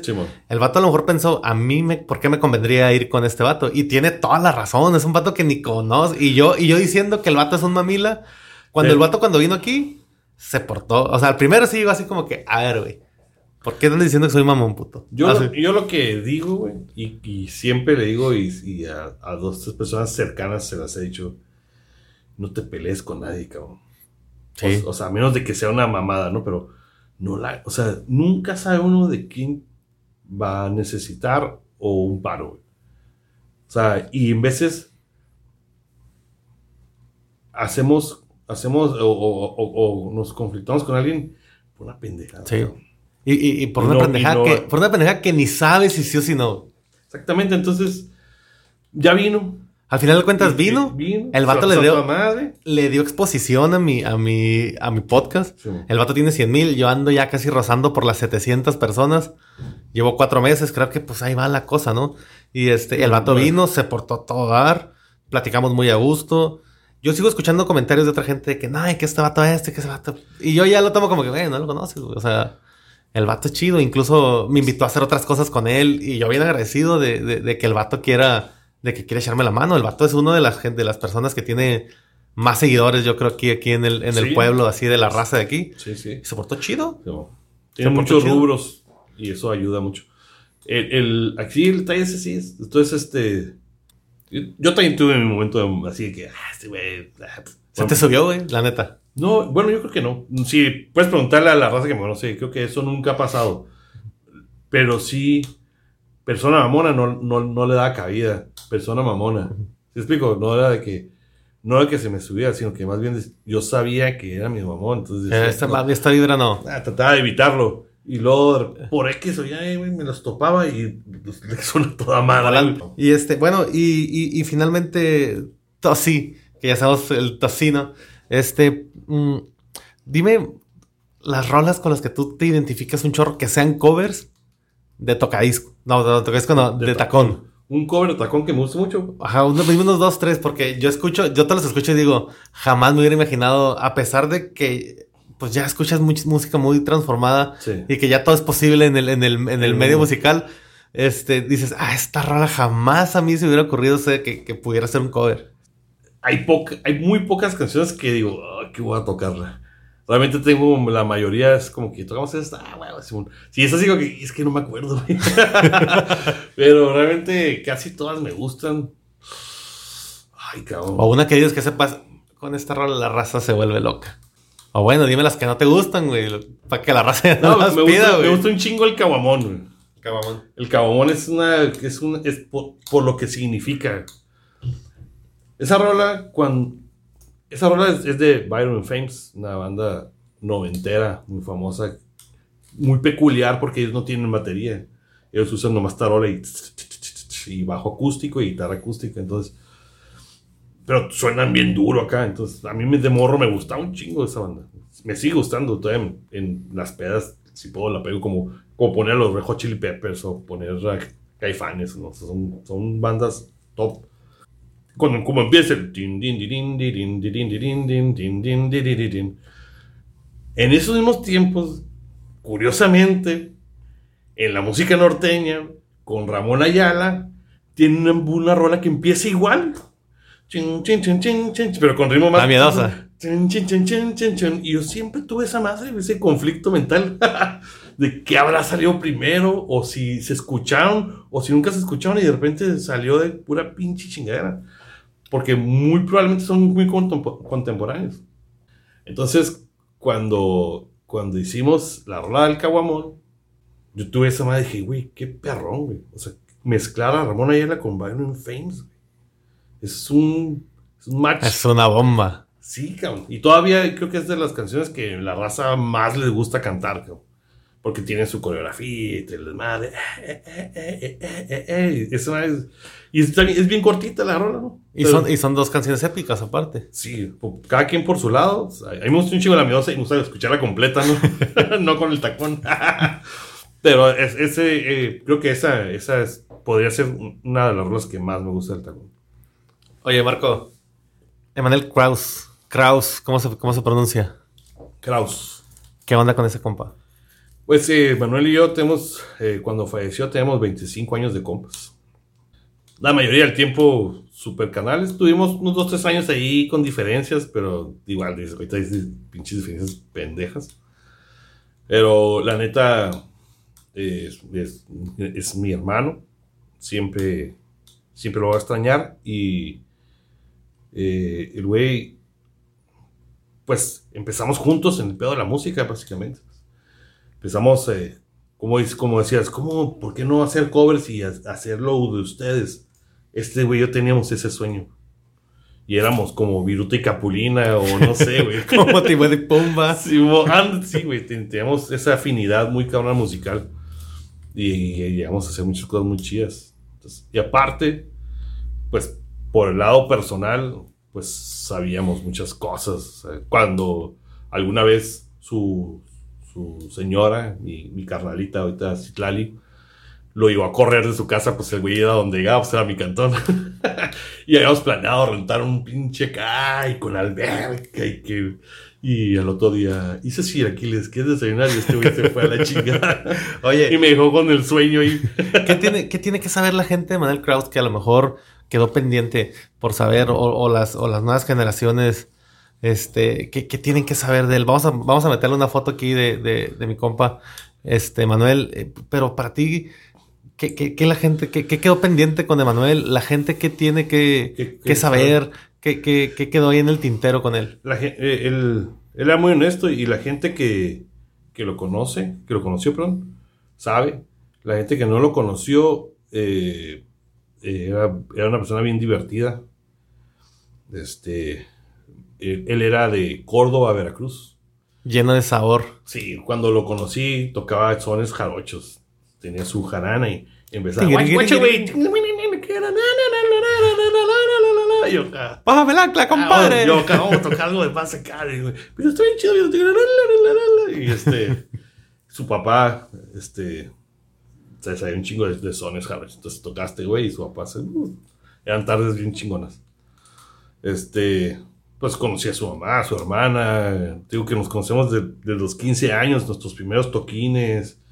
Soñábamos con tener la banda y fue y lo logramos el sueño de tocar, ¿no? No tanto el bueno, se ha sido a la mano, a la par, eh, hacernos millonarios y eso, pues, de hecho, pero realmente el hacer, tener una banda, lo que te decía de que la primera vez que vi a alguien tocar, que se podía tocar un instrumento y, está, y, fue un momento mágico, delatador para mí. Muy seguramente él lo tenía. Entonces él lo, también, él también lo vivió, lo logró y este, digo, y eh, pues es- era una persona muy divertida, muy divertida. De hecho, por ahí en un video del enculamiento se llama. Está cagado. Y son, y, pero lo que dice es corto, pero es real. Está muy chido. Entonces, tiene muchos. eh, tenía muchos eh, factores muy chingones como persona. Eh, era maestro de inglés, que hablaba de la chingada del inglés, por cierto. y este. Y eh, pues tocaba congas, trombón, cantaba, escribía muy bien tenía muy buenos arreglos, era muy como, tenía muy buena ima- imaginación para los arreglos. Fue, una- fue un gran tipo. Un Sí. gran compañero, un gran músico. Sí, un tipo sí. de otro nivel. Sí, sí, sí, sí, fue, fue como compañero, fue un muy, muy buen compañero. De hecho, siempre, este, cuando, como cuando él hizo la parte de manager, pues siempre que eh, en el avión, ¿no? Asiento A, F y D, F, D. Y era F y yo el día de hoy, chingues. Como estaba un poquito gordito. Yo siempre iba a quedar, que, no, tú y yo juntos, carne, la chingada. Bueno, la chingada. Somos los creativos, necesitamos estar juntos. Sí, no, o en- pues, cuarto doble, ¿no? Y dos en cada cuarto, ¿no? Y este güey siempre, ya de cajón era que yo dormía. Aparte, él ronca bien, cabrón, y yo también. Era un, concierto, un concierto aparte, güey. Un concierto ahí de Pavarotti y este. Y, no, y Plácido Domingo juntos ahí, cabrón, roncan. Pero, este, pues, uff, un chingo. Imagínate desde los, desde los 15, así, que le. Que, sus primeras morrillas que íbamos a llevarle serenata. Un día nos cerraron, el güey dijo, les voy a pichar unas tortas y una botella de, ¿qué era? De membrillo. Un alcohol de membrillo, este, Dorendine. Y vamos, vamos a, chingar, a, darle una cenata a esta morra. Y el güey va en prendas acá, bien seguro acá, y madres que le cierran la ventana acá. y entonces acá, uh, oye, güey, pero si nos vas a pagar las tortas. Lo de las tortas era independiente de que se jalara o no jalara, ¿no? Y el ah, sí, váyanse la chingada. Ya, sí, no, pero sí, o sea, tuvimos un, chorro así de experiencias de ese tipo. Amores y desamores. Y, digo, cerramos el tema tocadiscos, cerramos el, el, tema de Tacón Machín. Que es una pregunta de, de, gente tan musical como, como eres tú, que, que, que, basa sus inspiraciones en instrumentos musicales, en, en, en los vientos, en las, bueno, las percusiones, en la guitarra, en el bajo, etcétera, etcétera. Entonces, instrumentos ¿qué piensas de que la música de ahora ya no tiene instrumentos, güey? ¿Cómo que te duele, no te duele? ¿Qué sientes, güey? Fíjate que al principio sí tenía mucha coraje y, y eh, como, no sé cómo nombrarlo, como cerrado, ¿no? Eso. Poco a poco he estado abriendo mucho eso porque tenemos que analizar muy bien que es algo generacional y que probablemente no había emergido porque no había los medios, pero si es el urbano es, es puede llegar a ser la voz de la raza realmente. Antes te imponían, ¿no? Te imponían una Amanda Miguel o no sé, a, Lupita D'Alessio, o sea, porque lo lo porque estaba ahí. Y ahorita no, o sea, eh, hay mucha gente en la calle hablando de sus cosas. Obviamente que hay cosas súper producidas, ¿no? pero pues no, tenían los medios. Lo que sí ahorita siento que se perdió mucho el, la onda de grupo. De, es que, güey, yo, tu batería, tu bajo, no, no, yo no quiero estar batallando con güeyes. Y en tu máquina armas el beat, tu beat, y haces tus bajos, y haces tus guitarras, y yo, yo solo, y y lo que la tecnología te permite es que ni siquiera te des cuenta que es un, que es un beat o, un... Yo creo que... Yo tengo un compadre que se llama Héctor López. Es bajista. Aquí anduvo mucho tiempo en varios, en varios grupos. Viene, llegó aquí de Los Cabos buscando fortuna en Senada. Estuvo en chorro, estuvo con chocolate un rato. Estuvo con el Mario Baroba, no sé si lo conozcas. Es un vato también que es muy buen músico. y el vato, y, él venía aquí porque yo tenía computadora. Y usaban unas madres que se llamaban MIDIs. Simón. Que parecía todo menos música, esa banda así como que canción de karaoke, güey, así bien, bien, bien, feas. Pero ahorita eso ya no pasa, o sea, eso ya, ya las... Pues una trompeta súper natural. Nadie se da cuenta que nadie se da cuenta. Sí, es, es... Bueno, mucha gente puede tener su opinión. Y yo creo que la opinión mía es que también tenemos que tener, estar abiertos a... Las nuevas cosas te pueden enseñar nuevas cosas, ¿no? Y si está cerrado, pues no. Es como cuando nosotros empezamos a tocar y la gente que le gustaba los virus diciendo, ah, ¿qué es eso? Simón. No, y yo, y yo, pues yo no tengo nada contra los virus, no me gustan tanto, pero pues hay más cosas, ¿no? ¿Pero traes pedo con Bad Bunny o, no, güey? Güey, ya ni, ya ni, o sea, Pero digo, de, de, repente que tú seas un creador de música, que seas un compositor, que seas arreglista y que de repente que le digan a ese güey que es el compositor del año, güey, ¿qué, qué te genera, güey? Digo, a mí me va la madre, güey, o sea... Yo sí, y sabes que lo comprendí. Digo, a mí me gustan las canciones de Bad Bunny, no tengo nada en contra de Bad Bunny, ni tampoco con, con, la con la filarmónica de la Ciudad de México también me mama, pero, pero, pero sí debe ser algo bien, bien difícil lo que procesar para un tipo como tú. No, lo que pasa es que está, eh, la información está mal ahí. ¿Quién te está diciendo quién es el mejor Spotify? ¿Te explico? Y Spotify te mide por las reproducciones. Este cabrón tiene la mayor eh, reproducciones de... Entonces, para ellos es el mejor vendedor como compositor de esto. Entonces está como medio mal el, el Pues, concepto que sí, dan. Claro, porque no, no, pues no. Para empezar, a lo mejor él ni siquiera sabe tocar la pinche computadora. Entonces, o no sé, a lo mejor me equivoco, ¿no? Pero seguramente no. Pero seguramente no, sabe tener su equipo, ¿no? De productores y eso que le hacen las rolas y, güey, tiene una idea y ya, se güey, chavo, así, así. Pero, por ejemplo, eh, hay muchas bandas que dices, o escuchas sus composiciones y dices, madres, este güey se pasa donde lanza esa nota, esa, esa, esa, no sé, escala nunca la he escuchado, no sé, ¿cómo le hiciste para que sonara así tan cabrón? Entonces dices, bueno, eso es composición, ¿no? Lo que estás haciendo es un producto a lo mejor eh, comercialmente muy bueno y se, vuelve un éxito y, te lo está midiendo Spotify, que es lo que hace. Spotify no mide ni género ni nada. O sea, ellos, ¿quién tiene más eh, reproducciones? Pues este güey y pues este güey le vamos a dar. No sé si viste los, los premios. No hubo ninguna banda de rock. No, ya, o sea. Ninguna banda de rock. Simplemente premiada. las, las bandas, las, las tiendas de música donde venían baterías, guitarras, eh, etcétera, etcétera. O sea, todo, todo, este- hasta los cables, estas madres están devaluándose, Sí, está bueno. todo, y o sea, ya no, ya no importa el- el- los instrumentos. Ahorita se venden muchas guitarras acústicas y las de 12 por cierreño, por ejemplo, ¿no? Mm. Pero si Reño estás hablando que estás de un nicho mexicano 100%, pues, o sea, tú lo globalizas y qué importa el rock ahorita y se escucha bien zarra, pero a mí, digo, a mí sí me gusta. De hecho, hace, hace unos días la sirena me, me platicó y me dijo, oye, esta canción, le digo, sabes que esa canción no me gusta. Y, y es una canción que se llama Begging, no sé si la has escuchado. Es una- I'm begging, begging you to put your hand out. la verdad, esa canción sería una canción que me hubiera gustado hace 10 años. Porque está llena, está llena de, de- de- de música. O sea, Sí, está. La, la busqué porque no me acuerdo cómo se llamaba. Este, pero, pero es, una, es un rolón.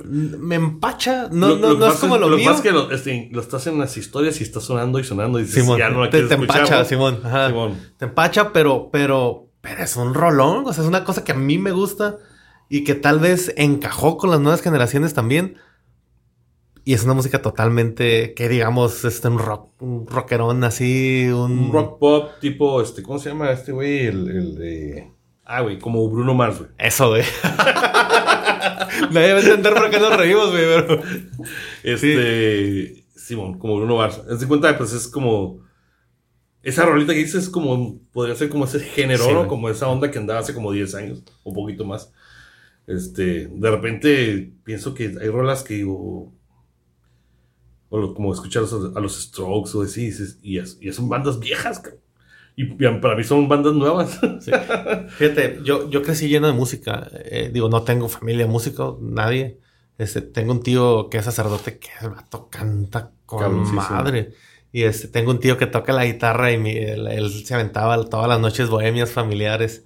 Y le gustaba mucho la trova de todo pasa y todo queda, Ujú. pero lo nuestro es pasar. Ahí me editas la voz con el autotune para que escuche con madre, Valerie. y este, aquí atrás vi un amigo que se llama Edgar Vargas, que le dicen el Johnny. No sé si lo conozcas, también estuvo con varias bandas aquí en Sí, Ensenada. sí, sí, sí, me acuerdo de él. El, el- el este, que por cierto, uno de mis primeros podcasts, mi, mi, mi primera filosofía es primero con los aquí del barrio. Ah, Hay bueno. un vato que se dedica a hacer pesas, que jugó fútbol americano, que el vato último de Yo, yo, viví aquí, güey. Fui, Sí, el- te fuiste un, viví como tres años. Y te digo, está, está una morra que se llama Victoria Villafaña, que también andaba muy metida en el medio trayendo la beba, le decían, no sé si la, si la Sí. conociste, acaba de morir hace un par de años. güey. Ah, no sabía.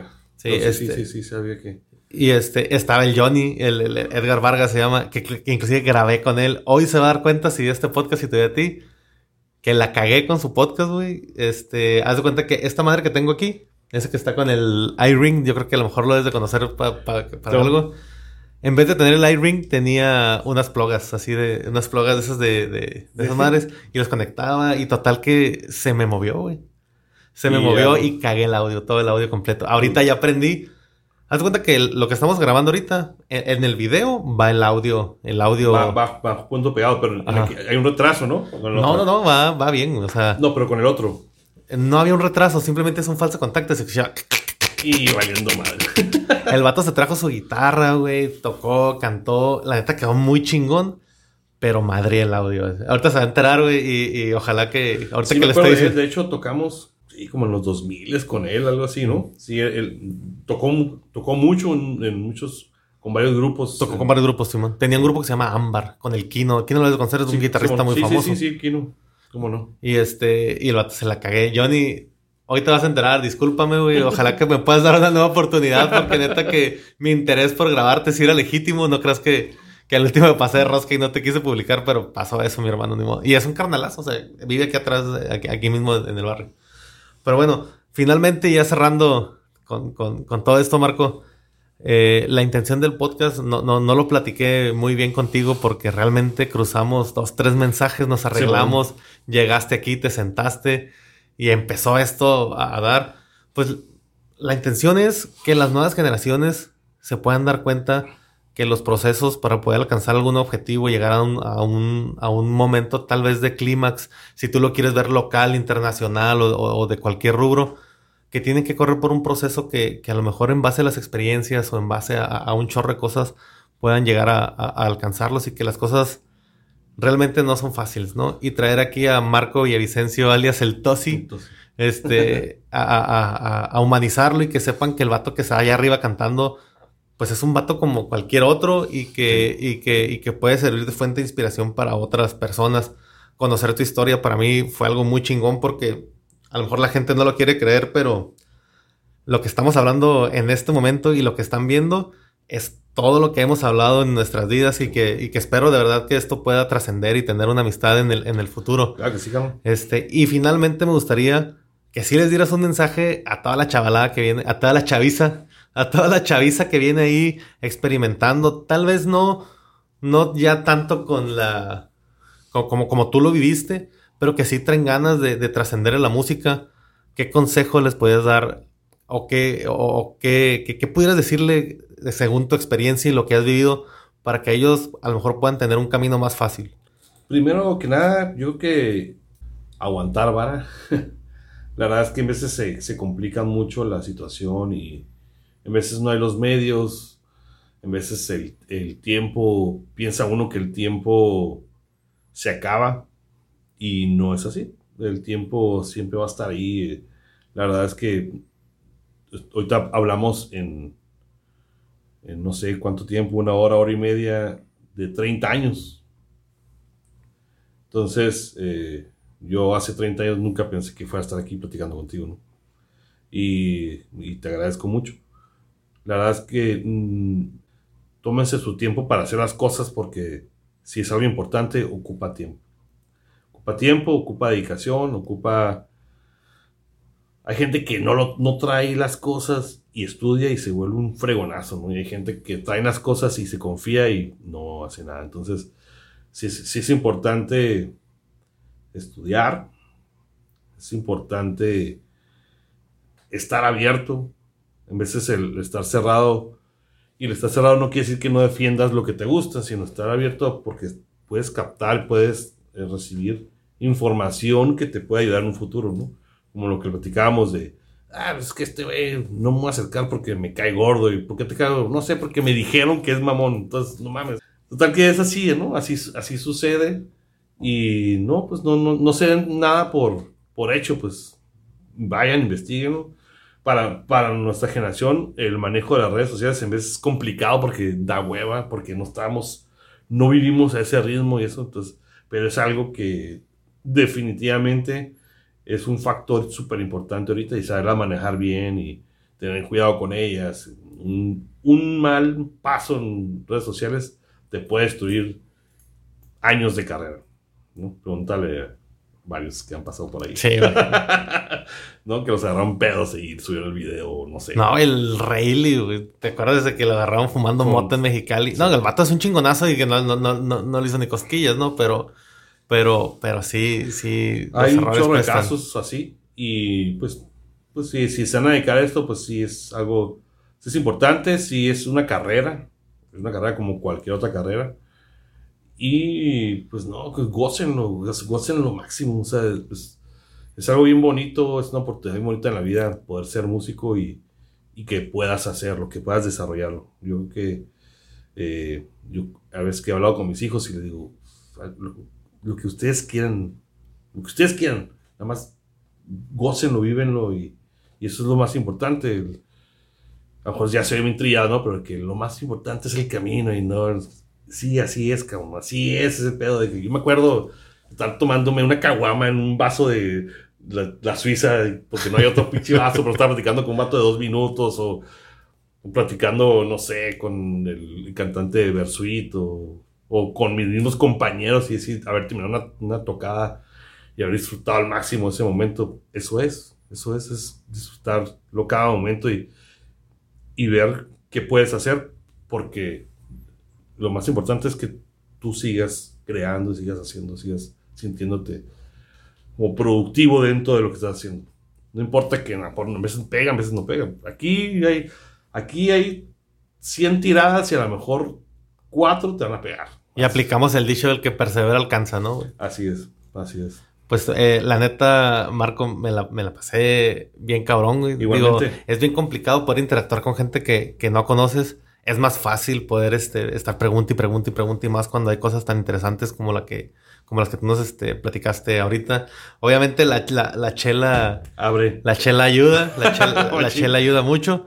Y este, y de verdad, eh, yo en esta, en este tiempo que tenemos, ahorita no tengo nada que me, que, que me diga cuánto llevamos, pero verás, llevamos una hora 37 minutos, ponle que desde que empezamos, porque una hora 20 llevemos. Simón. Este, pues pude ver en Marco Villavicencio una persona emprendedora, una persona honesta, una persona creativa, una persona que a pesar de, de, de que para muchos decir músico es como decir, ay, músico, ha, ha sabido llevar esto como una carrera de 100% profesional. Es administrador de empresas y el vato, Sí, sí, marrón. el vato es cimarrón. Cuando pudo haber ido al Cetis becado por su mamá. Sí, es, esa es una así como que fue, uff, ¿cómo crees? Y yo, no, me voy a la OS. Pues yo, fui yo, pues yo sí fui al Cetis, güey. Saludos para los del Cetis, saludos para, la- saludos para los de la UAS. Igual, y, ¿eh? no, no, y no, para las de la no. UVM, que estoy estudiando también en el UVM una maestría. güey. Y este, pero la verdad es que un chingonazo, la verdad, es un, es un gustazo. Y, y, y no sé si anteriormente habías tenido la oportunidad de vivir una experiencia como esta. Yo no, pero, pero la verdad, para mí, cada gente que traigo aquí, a veces me emociona además, güey. Y, No, este, súper y, y- y la neta, se me hace muy chingón que, que, que, hayas, que, hayas aceptado, sin conocerme, sin saber qué pedo, sin saber qué, qué, qué onda, que hayas aceptado venir y que, no- y que hayas sido tan abierto, te digo. Igual ya habías tenido esta experiencia en, en otras ocasiones, pero, pero para mí la neta fue un, un gustazo. Mm, más que nada, pues cada experiencia es única y te agradezco mucho que tú me hayas invitado. Eh, ojalá y haya otra oportunidad. Y te digo, y me, me traigo a todos los, aquellos haraganes. Que se haga, que se haga, que sea un compromiso. No sé cómo, cómo- anden este de, de, de, fechas, pero el, en, en diciembre va a empezar oficialmente la, la segunda temporada. Vientos. Va a salir primero que este el capítulo con, con Martelena Cantúa, que para mí va a ser el último, pero parece que va a haber dos Otros, más antes de, dos más de, cerrar- de cerrarlo. En diciembre, enero, no sé cómo anden de fechas y, y este, y nos los, y nos los traemos aquí a todos y hacemos una, una, una, una mesa reñoña como la de Franco Escamilla y nos ponemos a, a- Ta madre, nos ponemos pedotes y pues a ver qué sale. Eh, nos sale muy bien eso. Entonces, pues sí, sí, sí. Compromételos aquellos canijos. Este, pues, entonces traemos ahí el compromiso de, de- de poder juntar al, al, al, al- al tacón. Simón. Igual y podemos hacer, te digo, podemos hacer algo cabrón, pues igual hacemos una, una posada navideña o una cosa así. Podemos hacer, podemos Sí. hacer un chingo de cosas. Y este, y te- nuevamente, ¿cómo te puede seguir la raza en, en, en redes sociales? Estoy como, tos- eh, en- bueno, estoy en Facebook como Marco Villavicencio Muñoz y en, en, en Instagram como Tosi Villavicencio. Y Vicencio, ahí ¿quieren- está. ¿quieres decir también las redes de, de tacón y de Sí, está Tacadiscos? está, eh, igual. eh, ambos dos como, como tal cual están. Tacón Machín con K, acento y Machine de máquina. Es, es tacón guion bajo Machín. En todas las en redes está igual. Y tocadiscos es eh, tocadiscos con K. Así. Fácil, facilito. Facilito y Sí, sencillo. Sencillo para todos. Agradecer nuevamente, Marco, gracias por haber estado aquí. Yo soy, este, nunca digo mi nombre, Juan Salvador, es JS. Yo conocía por JS. JS, este, Juan Salvador en el conversatorio con JS estuvo Marco Villavicencio. Síganos también en nuestras redes sociales. Estamos en todas las redes sociales como el, conserva- el conservatorio. Cuando, ya- cuando me pega la chévere, el, el conservatorio. El confesionario. El confesionario. Estamos en el conversatorio con JS. Estamos en Spotify, estamos en YouTube, estamos en Instagram y estamos en Facebook. Ahí esperen este, el capítulo próximamente con, con, con Marco Villavicencio. Muchas gracias a todos por Saludos a escucharnos. Saludos a todos. Ahí nos bachamos. Ánimo. Bye.